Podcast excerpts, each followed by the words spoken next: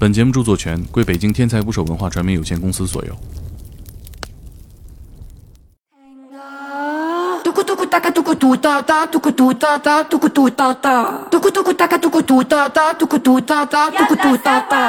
大家好，我是猛哥。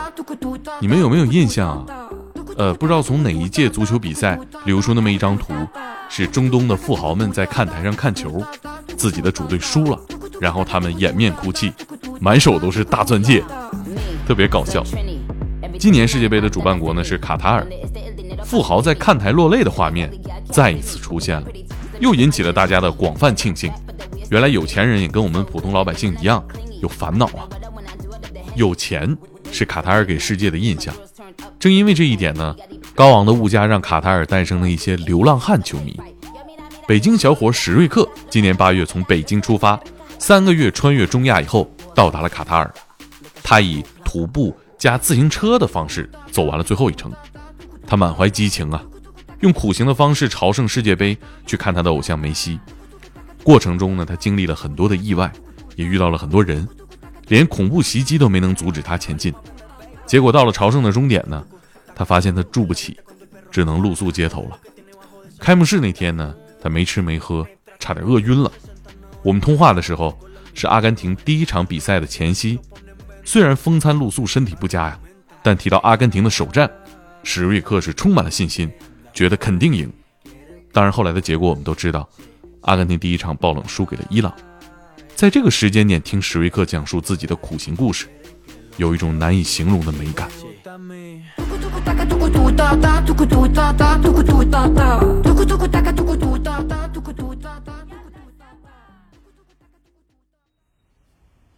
我现在来卡塔尔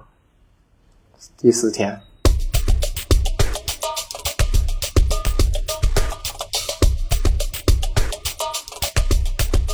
我现在是在卡塔尔。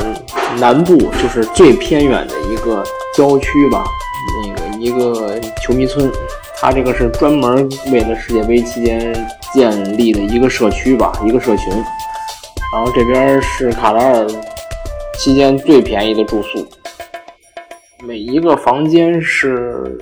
是就是它分为两种，一一种是贵的，一百美元，一种是便宜的，八十四美元。这样的情况下，我还是因为前两天一直在外边流浪，然后今天然后才联系到人，然后来这边和别人拼一下，然后那个来打地铺。我现在在其中一栋的走廊里，没有床铺。正常来讲，他们官方是不让打地铺的，我们这相当于是违规的行为。但是这边只有两天，然后之后会怎么样还不清楚。只能先走一步看一步。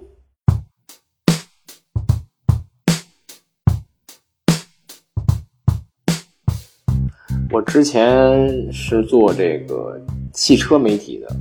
就是六七月份吧，当时决定说要去卡塔尔世界杯，用一种苦行的方式，然后穿越这十个国家左右，然后到达卡塔尔世界杯。因为我工作时间也不长。刚毕业半年多嘛，然后我就直接，我就直接那个选择辞职，因为我本来我也不想干这行，我其实是有很大的目的性的，就是因为我想之后我要再工作的话，我会选择做体育相关的工作。具体的也不是，他们好像也不是通过我知道的，好像是他们猜到了，然后。他去问了我女朋友，才发现了啊，我是要干这个事儿。因为我在我临出发前一个多月的时间，我自己做了一个我要做这趟朝圣视频的嗯预告视频。我就说我要开启这个世界杯朝圣了，然后我选择两条路线，然后就是大家来可以给我选嘛，可以投票，然后做我做了这么一条视频发在网上，当时。家里肯定是不同意。首先，他不能理解我对于体育的这个热爱。后来，他们就没没管我，也没有阻拦我吧，因为反正我都已经决定好了。然后，也不要说指望着说他们资助我什么的，这这种。我当时的预算就是五万多块钱，不到六万。然后大概我买球票花了两万多块钱，然后我又换了这个三三千五百欧元嘛，就作为我的路费。对，就是我工作半年左右的攒的钱，包括之前攒的一点点钱吧，加在一块儿。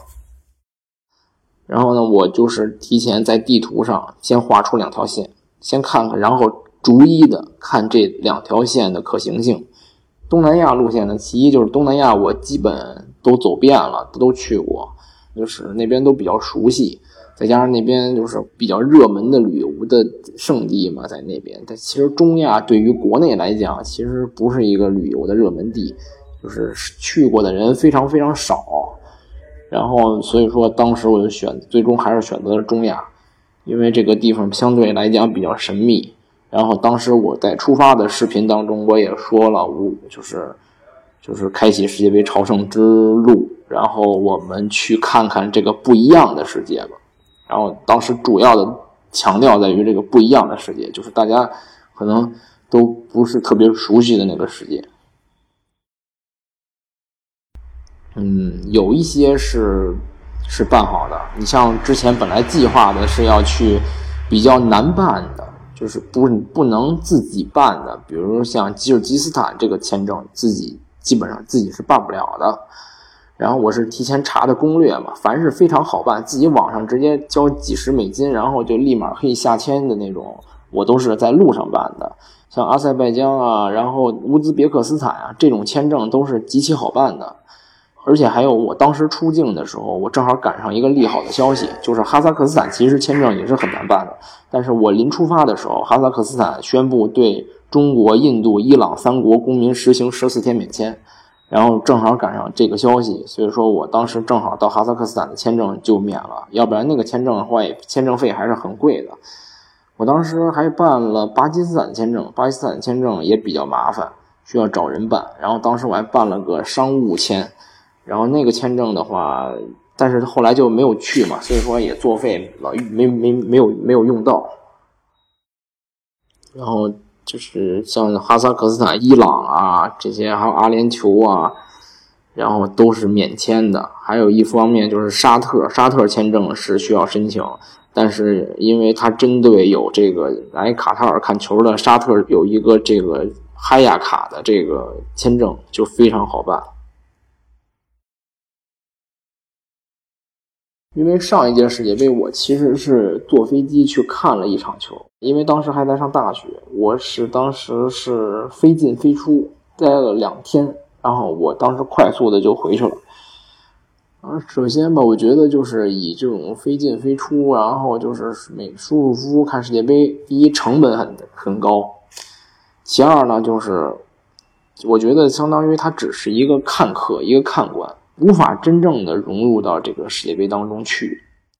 世界杯绝对算是世界足球领域的这个圣地嘛，就是每四年一变，就像伊斯兰啊这种每年大家朝觐的时间不一样的，然后这个每次他这个四年一届的这个世界杯就是一个圣地嘛。还有就是因为每一个每一个国家队每一个球员，他们都是费尽千辛万苦打进到世界杯当中去的。然后作为朝圣呢，也应该做一个苦行的这种方式，通过自己的努力和这个奋斗吧，然后到达世界杯这么一个过程。当时我定了朝圣这个主题，然后再加上我觉得朝圣就其实名义上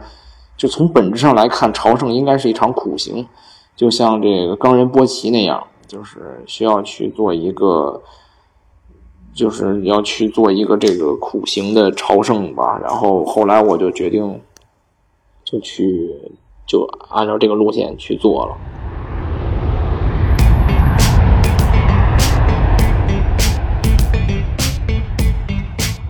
嗯，这个当时我就是规定的一条路线嘛，想在因为自己之后的路途非常遥远，非常艰难，然后想要试验一下自己的这个体能啊和这个。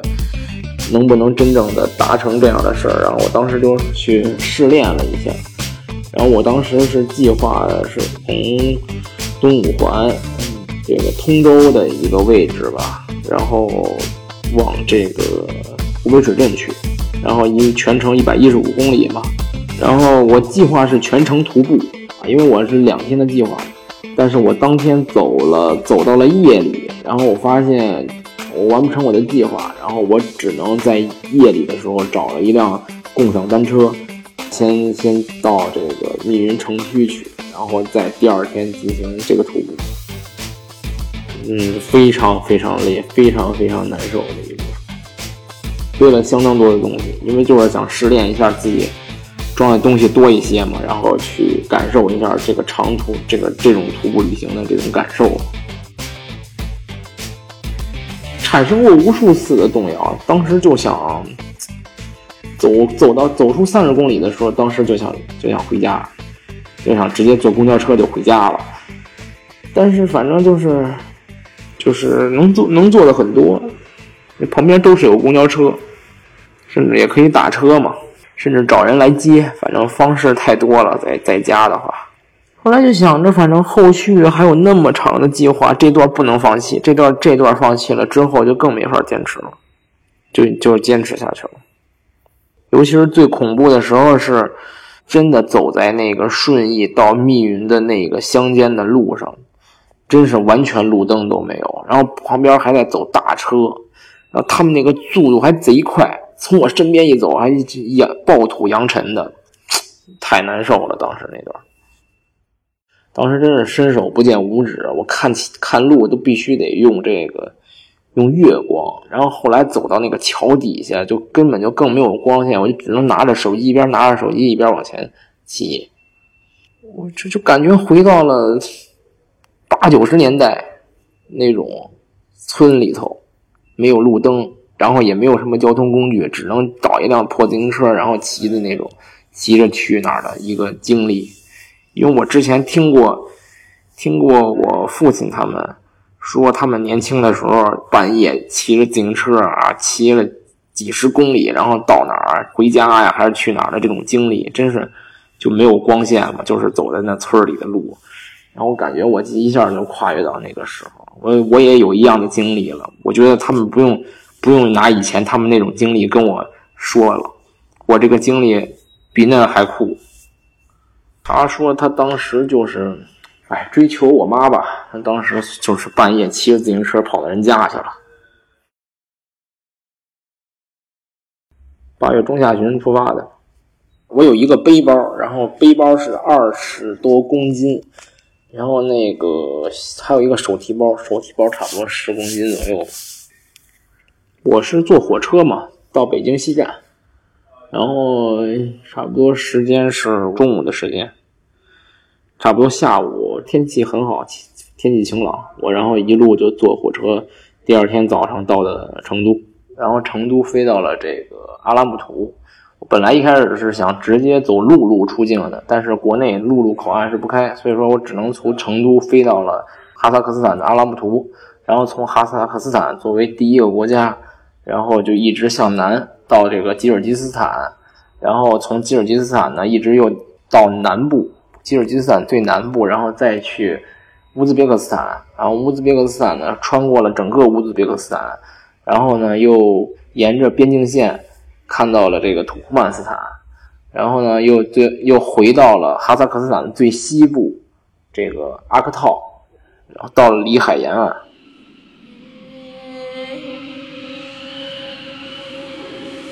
大部分都是荒漠和沙漠，然后偶尔在沙漠当中，在荒漠当中见到一点水，就会比较让人激动。我在视频上也是在在骑行的时候，在那个设拉子到这个到大布里市的这个这个途中也遇到雪山的话。雪山的话，其实当天晚上是看不清的，基本上看不到，因为我是半夜在走，那个路是全都是漆黑的，我们就只能看到那个是个山，看不清楚是不是雪山，但是那那条路就是要跨雪山，就是没有那种没有那种视觉震撼感，但是知道那是一个雪山。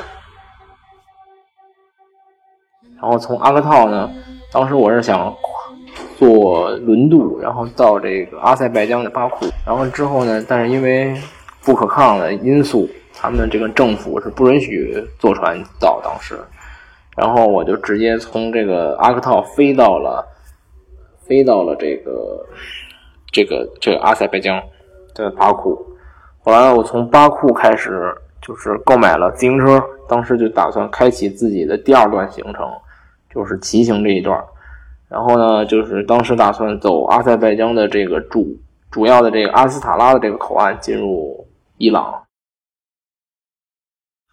当时就是在西亚的阿塞拜疆这个国家嘛，就是一个高加索三国当中最富裕、最繁华、最现代化的一个国家。然后当时我也是觉得，因为它比较现代化、比较繁华，我在那里可买自行车的这种概率会大一些，因为可选择性也会多一些。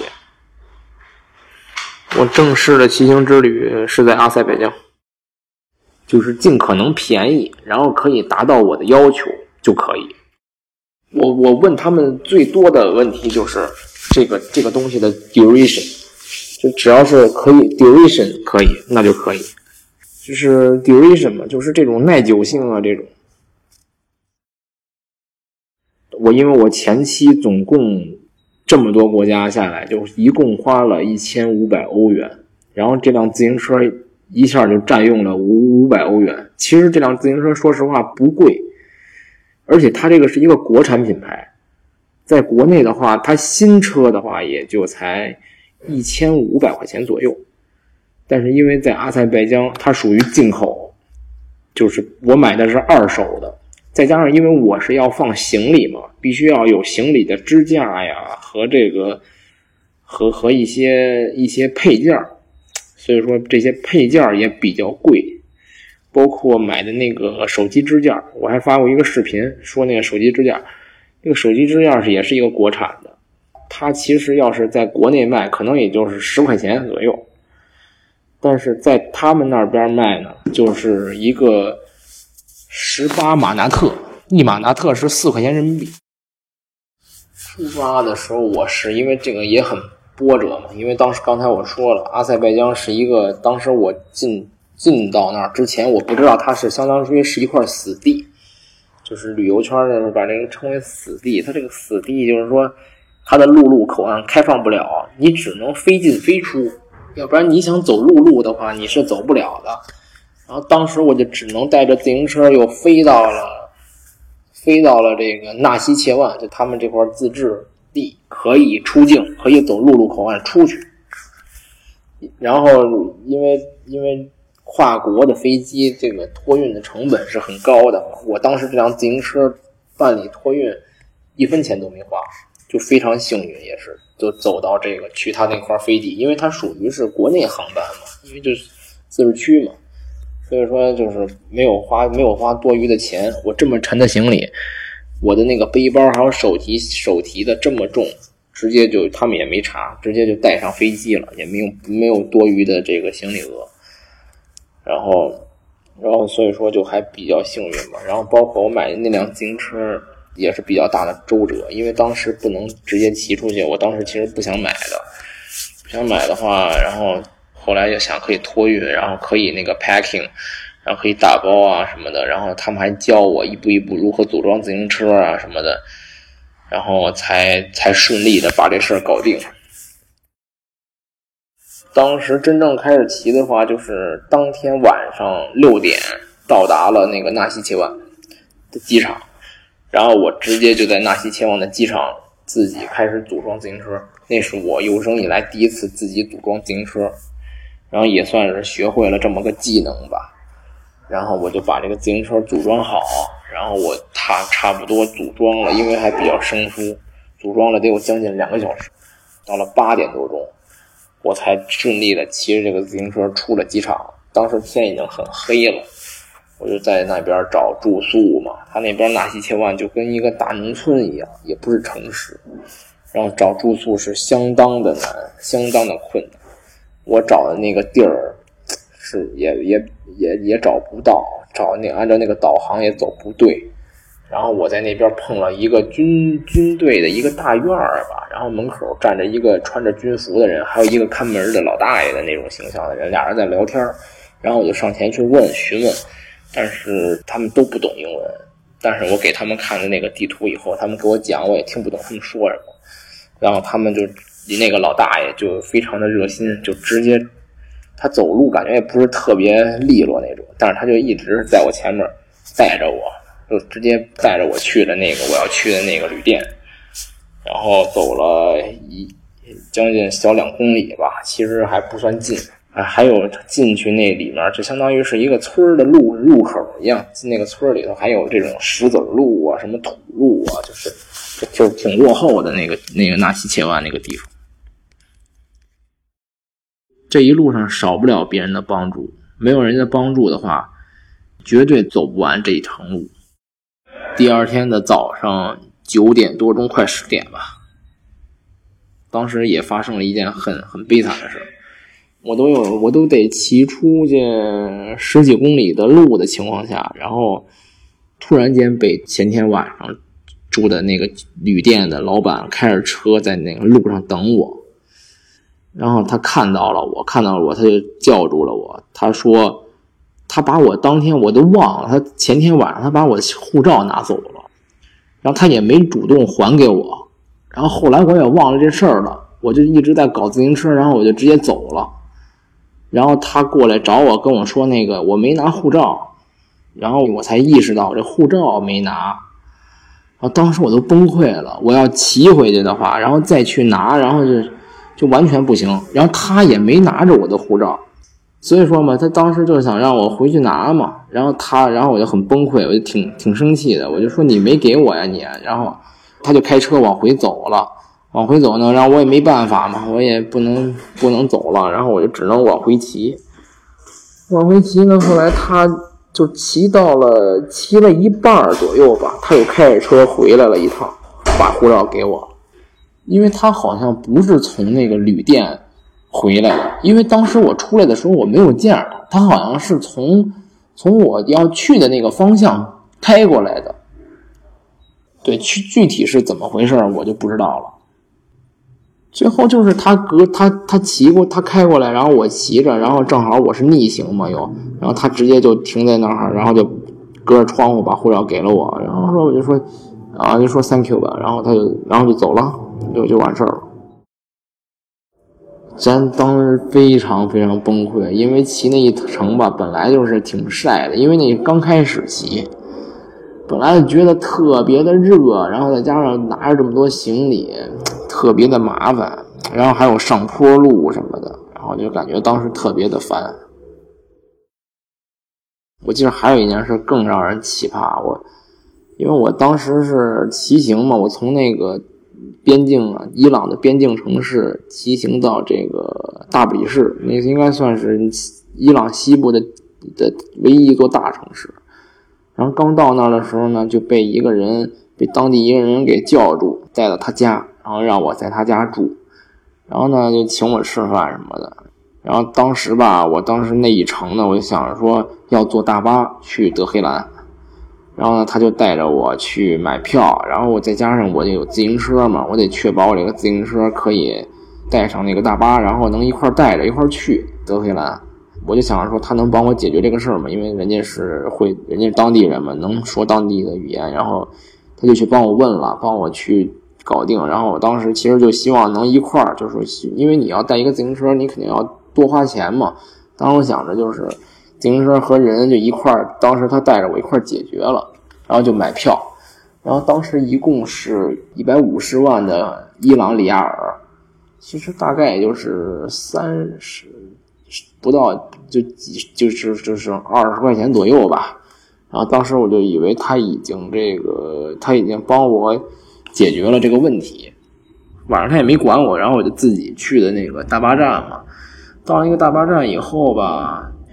我刚带上自行车，因为那天人挺多的，基本上坐满了，行李也比较多。然后那个那个人就跟我说：“你这个自行车还得再再花钱。”我当时我就懵了，我说：“我怎么为什么还要再花钱呢？我不就已经把钱交了吗？我已经跟人说好了，当时已经连着自行车交了。”后来才知道，原来当时就是一个自己买了一张个人的票，并没有说给人家。然后上来就是说要二百万，我当时心想，这自行车比这人还贵，要二百万，比人才一百五十万。然后当时就挺生气的，我说他们骗我嘛。后来打了给那个给给帮助我那人打了个电话，才知道啊，他当时可能是没交那个自行车的钱，这自行车就正常就是这个价格。然后就就半夜我就去就出发了嘛，然后。它是一个夜里的这个巴士，它是第二天早上到，第二天早上倒更奇葩，因为他当时塞不下我自行车，还把我这自行车的这个轮胎啊给卸下来才行。然后啊，我就把自行车又给组装起来嘛，因为我当时行李比较多嘛。然后他把这，我把这个自行车放在了一边，另一边，然后东西背包和手包啊都放在另外一边，然后我就在这儿组装自行车呢。弄着呢，还没弄好呢，那行李也没给我拿出来，人家直接开开着大巴走了。到那站以后，哇，当时我都服了，我就直接我就因为这自行车没组装好，我只能我也因为伊朗比较乱，我也不敢放在那儿，万一让人给拿走了麻烦了，我就一边推着那个自行车一边跑一边喊追他，我就说我说我说我就说 Oh my God, my bag。My bag，就跟那喊，然后也没，因为他们速度太快了，我推着肯定追不上他们。后来他拐弯以后，我也不知道他去哪儿了，我就直接推着车就顺势去了那个大巴站门口。然后我拦着那些车不让他们走，说这个我那个袋，我的那个包让他们给拿走了。然后他们也不懂英文，然后我看我跟那挡路，我就一个劲儿的跟那摁喇叭让我躲开。然后旁边正好有一个好像是流浪吉他歌手的那种感觉的一个人，也是在那大巴门口站着。然后他会点英文，然后我就说他们把我，他们忘了我这个我的那个包嘛。然后他就说我看看，让他看看我的车票。然后他看了一眼，他就说啊，他们可能还没走，应该就还在这个院里。然后我就直接又赶紧又跑回那个院里，正往里走的时候，我看见了那那个要我要我这个自行车。这个费用的那个人，我他就站在那个车车头前面，然后他们往外开，然后瞬间我就大喊啊，然后旁边正好有一人帮我叫住了他们，才把这个包给拿回来，要不然我钱什么都在那，就就就找不回来就很麻烦。当天就是就是在设拉子非常近，我就我住的地儿就离那个清真寺一公里吧，他当时是。当时是晚上八点，是众人进去那个朝觐的时间，礼拜的时间，然后就有这个恐怖分子拿着这个枪直接就进去扫射，然后死了几十个人吧。后来 SS 还说对这事儿负责嘛。我当时就在自己的这个青旅里待着，我自己我都不知道这个事儿，是后来人家跟我说了，我才网上我才看了这条消息。没有，真的完全没听到。一点一点二公里吧，离我们住的那个地儿。但是其实它是一，我们那些都是民宿嘛，民宿做的都是一个个的那种，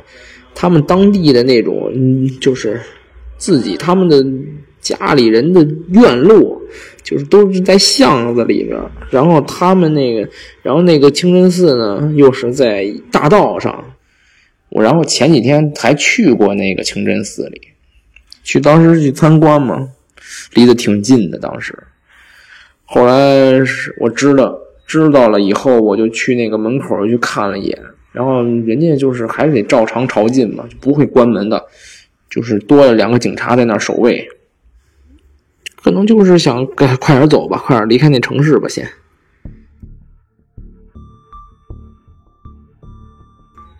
我觉得安全最受威胁，其实就是骑行的过程。骑行的过程，嗯，其实其实这一路上都是你行走，其实感觉都是挺危险。我记得第一次我感到最危险的时候，就是在吉尔吉斯坦，当时是拼那个黑车，拼那个黑车去那个去南部最大城市，他一直到半夜了才走，然后他那个车特别特别次，都是那种。都是那种都得有二三十年那种车，然后玻璃还是就是你能看那个是破碎的那个，虽然说没完全破，但它就是有裂纹的那种。然后安全带也都是坏的，然后就开着这样的车，然后当天夜里翻越了三座雪山，然后跨过大山，然后最终到达南部的城市，然后穿过荒漠和高山，哎呀，就是就是这样一个经历，而且速度开的极快，然后就有点像坐坐过山车一样。然后还有骑行的时候，你骑行的时候吧，你就感觉到，就是因为他们这边对骑行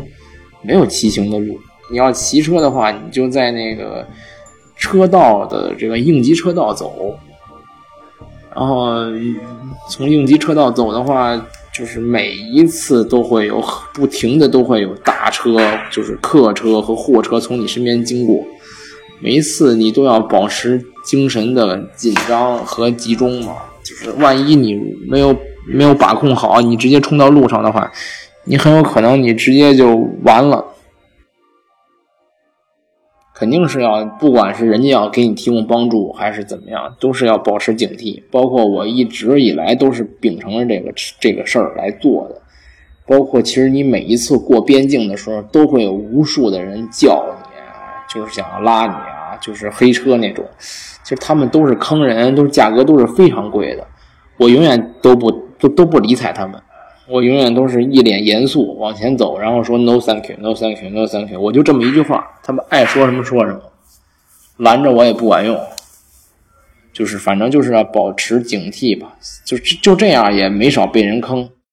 所有的事儿都相当于是有惊无险。后来包括在伊朗的这个车站外啊，就是露宿。街头啊，然后还有被被这个混当地的小青年骚扰啊，包括在这个骑行的时候，在城市里骑车的时候，差点遭遇就是那个飞车党想要拿我手机的情况啊。反正就是接受该接受帮助，也只能接受帮助。就像我当时在阿布扎比，我当时前几天已经在在迪拜睡了好几天的机场了，我当时已经筋疲力尽，已经完全不行了。我当时必须选择接受帮助。当时我在抖音上认识一个大哥，就是我的粉丝，然后就加了我，就要加我的微信嘛，然后跟我聊天，然后就说他他是一个国企外派在阿布扎比的，然后就说就非常敬佩我呀，就说如果我要是嗯想省旅费啊什么的，完全就可以上他他租的那个地方去跟他去他那儿住沙发什么的都可以，因为近些年。阿联酋的风气不太好，很多的诈骗集团都跑到那儿去，然后中国人在那边，然后还有还有中国人绑架的这种情况什么的，然后当时其实网评都不太好那边，但是当时我也没有办法，我当时确实是不可能花钱在那边住宿，然后我到了那边我就先去了，先去到那大哥的那个住处，那大哥其实住的就是一个。很很安全、很明了的一个地方，因为他就是住在酒店的这个一个公寓式酒店，就是所以说他不存在说像那种啊诈骗集团啊租一个什么地儿那种让你去的那种样子，所以说我就很正常的就就就直接联系到他，我就住在他那儿。嗯，这一路上不安和这个害怕还是挺多的，每一天都感就是一旦遇到困难的时候就会感到。很困很难受，很崩溃，想着就想着在家里很舒适呗，很舒服，自己出来找罪受呗。一开始其实还好，就是也没经历什么嘛。这一开始中亚那段时间就是就是积累孤独感，后来到那个。到阿塞拜疆的时候，认识了就是中国的伙伴，一块玩了一块一块待了几天。然后后来又到这个迪拜，我们又相约在那边见面嘛。然后又跟那边待了好几天，然后又一块的坐了好几天。然后一块我们俩人在机场也睡了好几天。然后他后来就走了嘛，因为这边确实阿联酋那边太贵。然后他就决定，已经决定从那个阿联酋那边飞到了东南亚去，那边便宜嘛。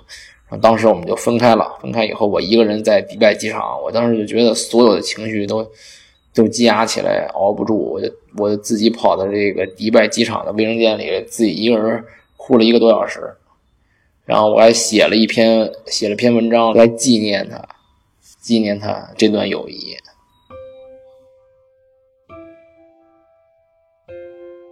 我们当时就是，我们当时就是在阿塞拜疆青旅认识的。他就是在俄罗斯留学嘛，在俄罗斯留学，然后他想，他当时完事儿以后想那个想回国，但是因为国内的政策需要隔离，再加上回国的机票也比较贵，然后他当时就是在国外说玩一段时间，看看国内的政策放松了什么到什么程度的时候再往回走，就是这么一个状况，这么一个人。我在路上的时候吧，我遇到了，我遇到了四个。我从阿联酋，我在阿布扎比那个地儿遇到了三个厄瓜多尔人，他们他们四个人加起来得好几百岁，年龄特别大。他们厄瓜多尔人也也当时要从阿布扎比那边去阿联去那个卡塔尔嘛，然后我就看出他们穿了厄瓜多尔的球衣，我就问他们，然后一一问就是真就是去卡塔尔嘛，然后他们也不怎么会英文，但然后我就。后来我相当于是充当了他们的导游加助理，然后一块坐大巴车的时候，有一大爷把把行李还忘在车上了。后来我又帮他找回来了，哎，找回来以后，然后我们就一块过边境。我们当时夜里一直走到了夜里两点多钟，我就我骑着车，然后他们拉着行李走着，然后他们有人走得快，有人走得慢，然后我还在后头。等那个走的最慢的人，然后就催促他跟上队伍嘛，然后调节他们情绪。然后晚上那边那个边境特别特别长，然后我们还在那个看看看星空，然后一块儿我带着他们唱唱歌啊啥的，调节调节情绪，然后就就就是反正就一块儿到了卡塔尔，就是感觉比一个人强啊，就跟他们一块儿会舒服很多呀。我们一块儿起码大家都。都互相有伴儿，我就感觉一个人当时我自己坚持不下来。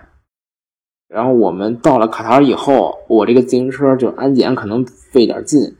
然后他们就就先坐大巴走了，然后就这样就是直接就相当于是不告而别就走，就没分别，然后就走了嘛。走了以后，然后走了以后，我就开始感觉我就又开始形单影只了。然后他们具体去哪儿我也不知道。然后我当时就是坐着那个大巴车。把那自行车搁那大巴车里，然后从那边境，然后到了多哈市区，然后我又骑着自行车从那个多哈那个那个那个大巴站那儿又骑到了多哈市区里边，然后我就把自行车放在了一个地铁站。当时我就走在那个多哈的那个街道上，我就瞬间我就感觉特别 emo，感觉当时我就完全充分的意识到我不知道晚上去哪儿，因为查了那个住宿嘛，确实都太贵了。当天晚上最便宜的住宿要。要五百卡塔尔里亚尔，相当于一千块钱一晚。我觉得住一晚、两晚还行，长期这么住肯定就是就多了几天，我都我都不可能坚持，我也不可能花那一晚的钱去住那一晚。所以说当天我就我就在在在街上我就走着，我当时也要去换那个嗨亚卡的实体卡，然后我就非常的烦躁，非常的难受，就感觉自己的这一肚子的。抱怨一肚子的委屈啊，然后就感觉自己 自己成了一个就比北漂还惨的人。当时我想着，偌大的这个多哈没有我自己的容身之处，然后走在街道上，然后就感觉啊，非常非常的失落，非常非常的失望。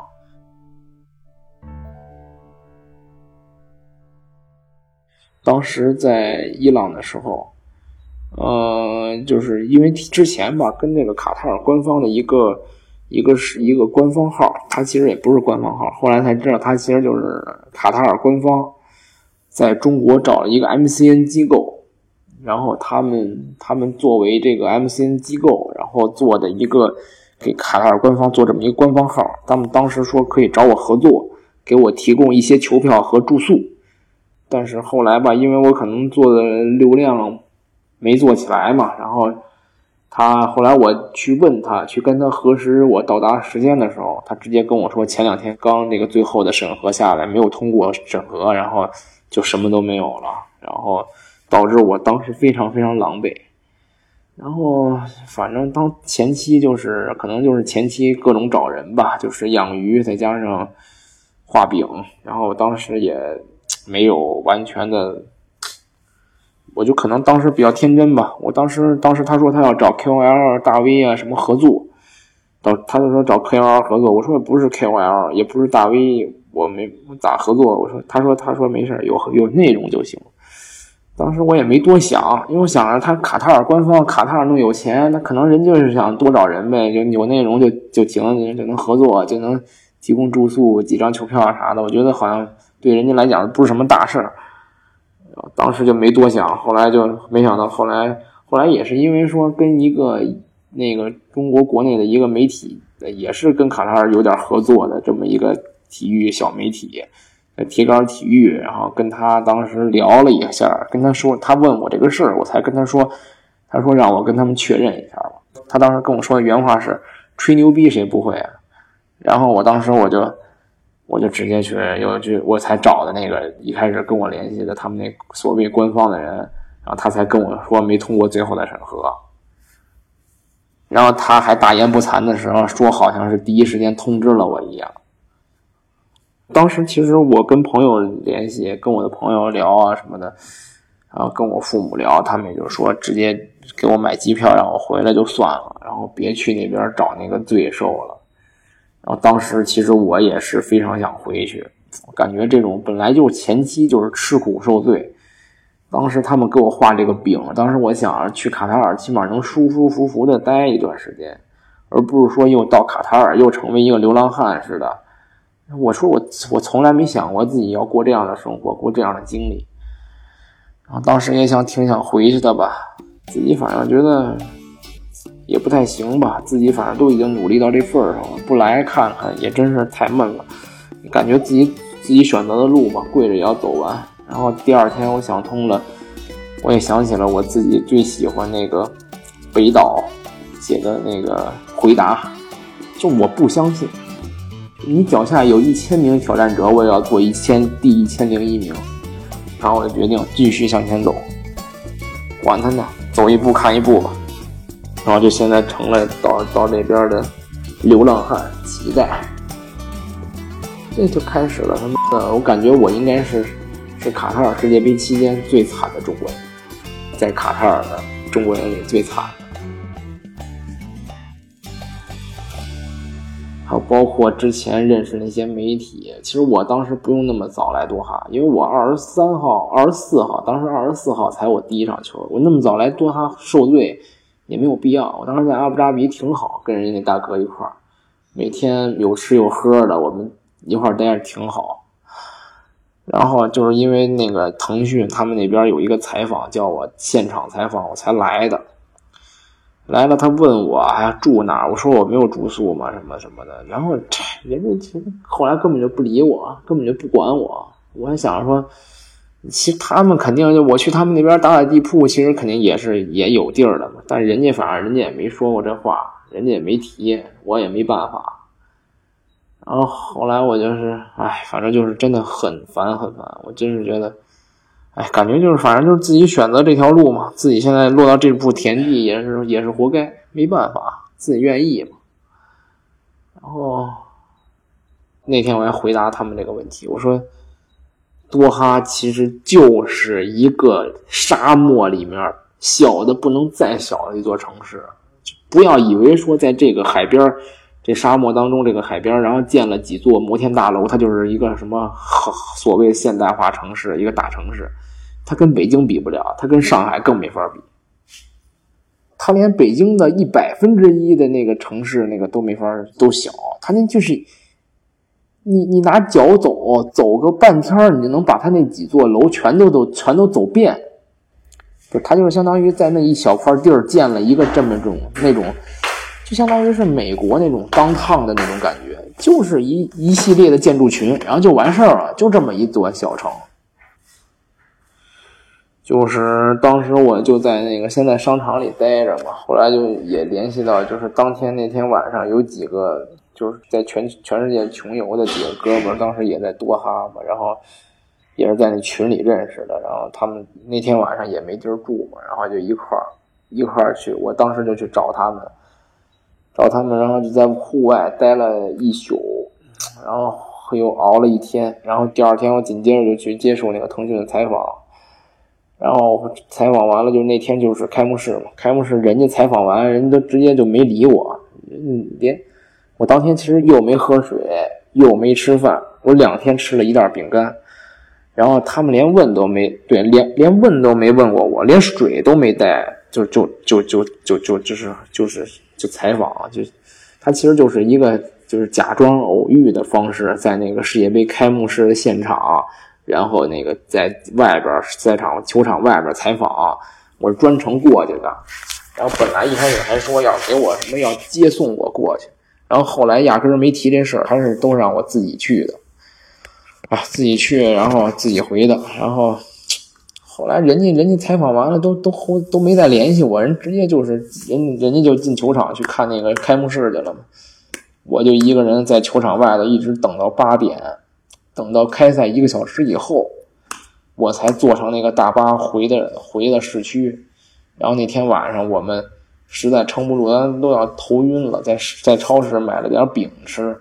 然后后来又跑到机场，说机场看能不能休息。没想到机场旁边还有个清真寺，然后我们就溜到那个清真寺里睡了一宿。后来我们人家他这这这哥们儿他们在这个球迷村订了这这两天的那个住宿嘛，然后我过来跟他们一块拼，然后我打地铺嘛，然后两张床，一人睡床。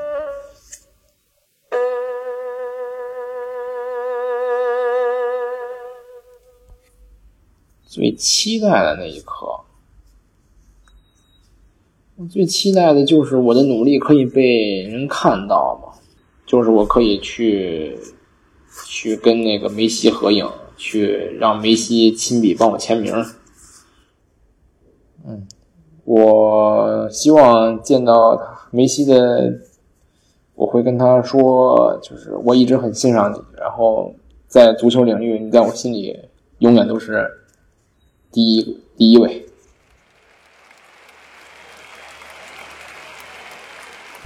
喜欢梅西应该就是从巴萨那个时期吧。巴萨那个时候疯狂的表现，有疯狂表现的时候，就是这样的场面最太多了。记得就是从欧冠那年，那年是哪年？好像是零几年吧。那个时候我就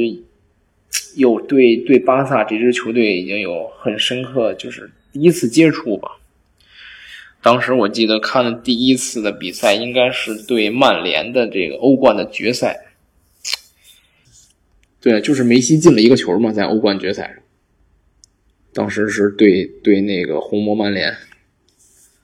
呃，当时在欧冠决赛呢，梅西用了一记头球打进了打进进球，然后是以他非常不擅长的方式进的这个球。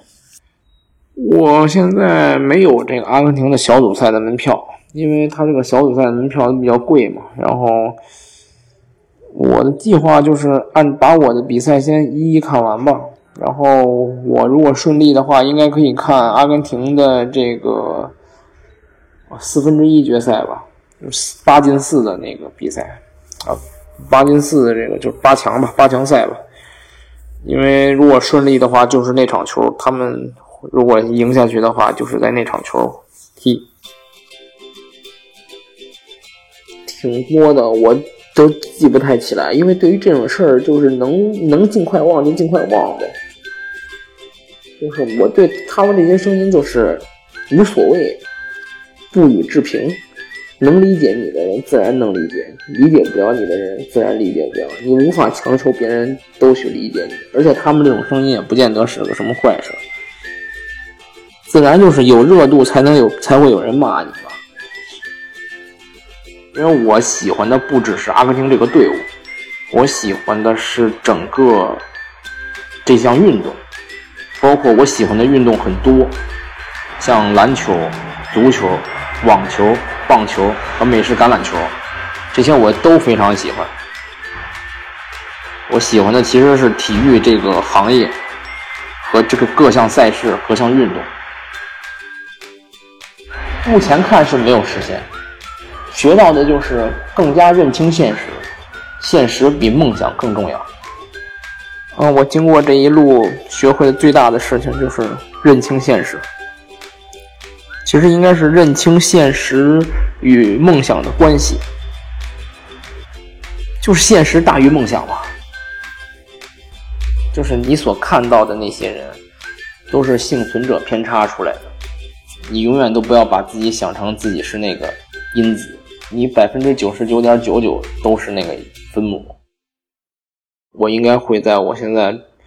所待的这个南部的球迷村来看这场阿根廷对沙特的比赛，然后下午还有一个直播的活动。明天的话就会去看球吧，然后明天是第一场球，日本对德国。啊，我猜比分，我我也不太清楚。我觉得，我觉得以现在的情况来讲，肯定会赢赢一到两个球吧，或者甚至赢三个球。但是我上一次我刚我看过在阿联酋的那场。阿根廷的那个热身赛，当时我其实看的不是特别满意，因为我就感觉当时阿根廷的防守不像不像去去年德美洲杯那么专注，那么的铜墙铁壁的那种感觉了。当时其实我也是对他们防守有所担忧的。其实我相信，在这种大赛里面，防守一定是要比进攻更加重要。在我这一次的预测当中，我觉得。阿根廷肯定是这届冠军，因为我上一届我就预测法国是冠军，上上届就是一四年的时候，我当时是想买阿根廷的球衣，结果当时阿根廷球衣被卖光了，然后呢，当时只有德国队的，然后我就买了一支德国队的球衣，没想到最终是德国夺冠，就我感觉我现在是有充分的预感和就有这个绝对的自信，阿根廷是今年的冠军。我觉得史瑞克辞职去看世界杯这个事儿。并不像他自己所说的，只为了看球。他被困在了自己不想要的生活里头，做自己不喜欢的工作，而他自己真正喜欢的事情呢，没有人理解他。恰好这个时候世界杯来了，他有了一个理由逃离自己的生活，并用一种极具仪式感的形式奔向了自己热爱的体育。这一路到底是苦还是乐，可能不那么重要。重要的是，这是他发起的自己对人生的挑战。我很羡慕他的勇气，这是他的世界杯。I've paid my due. Time after time. I've done my sentence, but committed no crime. And bad mistakes, I've made a few. I've had my shells